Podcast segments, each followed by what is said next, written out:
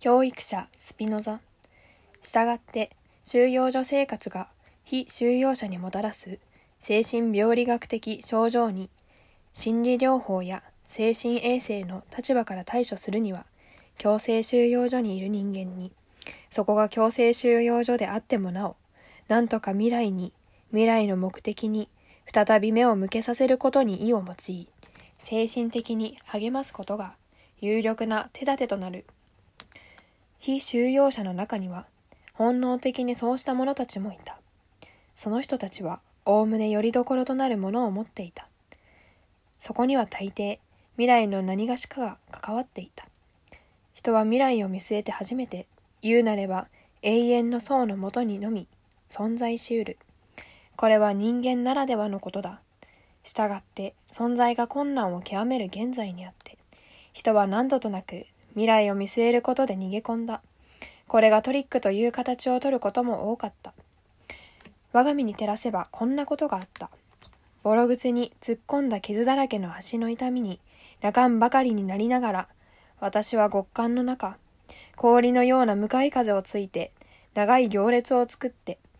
収容所から作業現場までの数キロの道のりを、よろめき歩いていた。私の心はこの惨めな収容所生活にまつわる些細な懸念を絶えずくよくよとなぞっていた。今日の夕食は何だろうか。今日のおまけは多分ソーセージ一切れだろう。これはパンと交換した方がいいのだろうか。2週間前に北条と引き換えにもらったタバコは最後の1本が残っているが、あれはスープ1杯と取り替えた方が得策だろうか。どうやって針金を見つけよう。靴紐の代わりにしていたやつが切れてしまった。今から行く現場では、勝手の分かった作業グループに入れるだろうか。それとも、他のグループに編入されて、怒りっぽい、人をいたぶることを何とも思っていない監督のもとで殴られるのだろうか。あるいは、あのカポーに取り入るにはどうしたものか。彼と仲良くなれば、まあありそうもない行幸だが、収容所労働者として収容所内に配属され、もうこんなゾッとする更新を毎日しなくても済むのだが、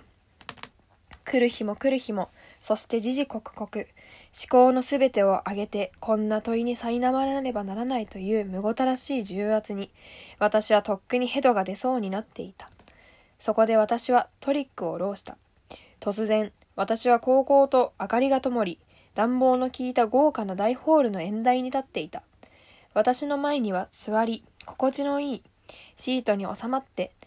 熱心に耳を傾ける聴衆。そして私は語るのだ。講演のテーマは、なんと強制収容所の心理学。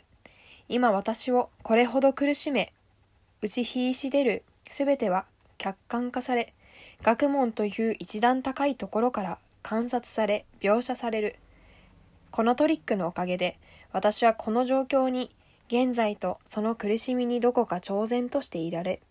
それらをまるでもう過去のもののようにみなすことができ、私を私の苦しみも、と、ともども、私自身が行う興味深い心理学研究の対象とすることができたのだ。スピノザはエチカの中で、こう言っていなかっただろうか。苦悩という情動は、それについて明晰判明に表彰した途端、苦悩であることをやめる。しかし未来を、自分の未来をもはや信じることができなかった者は、収容所内で破綻した。そういう人は未来とともに精神的な拠り所を失い、精神的に自分を見捨て、身体的にも精神的にも破綻していったのだ。通常、こうしたことは何の前触れもなく発症した。その現れ方を割と古株の非収容者はよく知っていた。私たちは皆、発症の最初の特徴を恐れた。それも自分自身よりも仲間に現れるのを恐れた。なぜなら、もしも自分にそれが現れたなら、もう恐れる理由もなくなるからだ。普通、それはこのように始まった。ある日、居住棟で、非収容者が横たわったまま動こうとしなくなる。着替えることも洗面に行くことも、天候上に出ることもしない。どう動きかけても効果はない。彼はもう何も恐れない。頼んでも脅しても叩いてもすべては徒労だ。ただもう横たわ横たわったきり、ピクリとも動かない。この発症を引き起こしたのが何らかの病気である場合は、彼は診察棟に連れて行かれることや処置されることを拒否する。彼は自分を放棄したのだ。自らの糞尿にまみれて横たわったまま、もう何もその心を煩わすことはない。一方の死に至る自己放棄と破綻、そしてもう一方の未来の喪失が、どれほど本質的につながっているかを劇的に示す事件が私の目の前で起こった。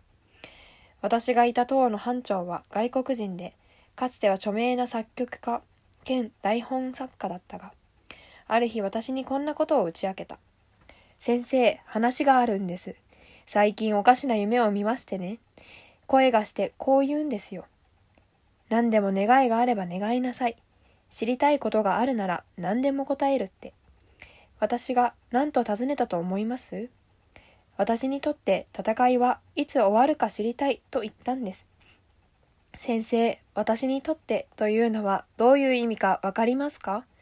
つまり私が知りたかったのはいつ収容所を解放されるか、つまりこの苦しみはいつ終わるかってことなんです。私はいつその夢を見たんですかと尋ねた。1945年2月と彼は答えた。その時は3月の初めだった。それで夢の中の声は何て言ったんですか？と私は畳みかけた。相手は意味ありげに囁いた。3月30日。この F という名の仲間は、私に夢の話をしたとき、まだ十分に希望を持ち、夢が正夢だと信じていた。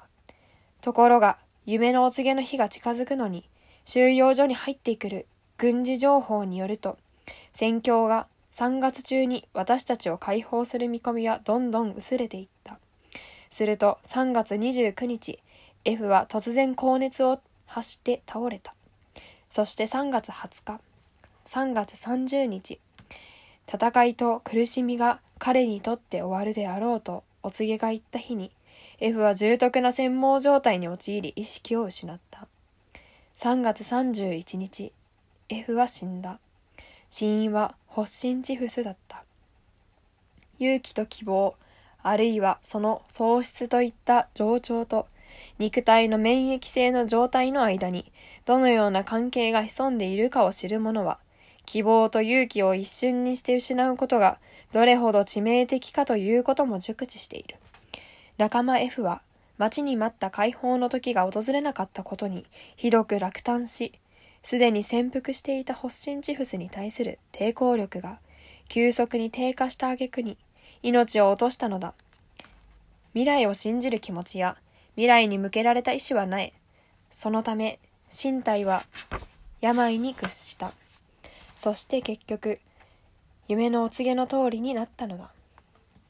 この一例の観察とそこから引き出される結論は、私たちの強制収容所の衣長が折に触れていっていたことと符合する。衣長によると、この収容所は1944年のクリスマスと1945年の新年の間の週に、かつてないほどの大量の死者を出したのだ。これは、医長の見解によると、過酷さを増した労働条件からも、悪化した食料事情からも、気候の変化からも、あるいは新たに広まった伝染症の疾患からも説明がつかない。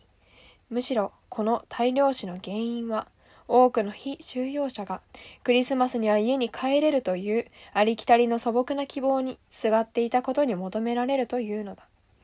クリスマスの季節が近づいても収容所の新聞は一向に元気の出るような記事を載せないので非収容者たちは一般的な落胆と失望に打ちひしがれたのでありそれが抵抗力に及ぼす危険な作用がこの時期の大量死となって現れたのだ。すでに述べたように強制収容所の人間を精神的に奮い立たせるには、まず未来に目的を持たせなければならなかった。非収容者を対象とした心理療法や精神衛生の治療の試みが従うべきは、ニーチェの的を得た格言だろう。なぜ生きるかを知っている者は、どのように生きることにも耐える。従って非収容者には彼らが生きるなぜを生きる目的をことあるごとに意識させ現在のありようの悲惨などのようににつまり収容所生活のおぞましさに精神的に耐え抵抗できるようにしてやらねばならない。ひた、翻って生きる目的を見出せず生きる内実を失い生きていても何もならないと考え自分が存在することの意味をなくすとともに頑張り抜く意味も見失った人は痛ましい限りだった。そのような人々は拠り所を一切失って、あっという間に崩れていった。あらゆる励ましを拒み、慰めを拒絶するとき、彼らが口にするのは決まってこんな言葉だ。生きていることにもう何にも期待が持てない。こんな言葉に対して一体どう答えたらいいのだろう。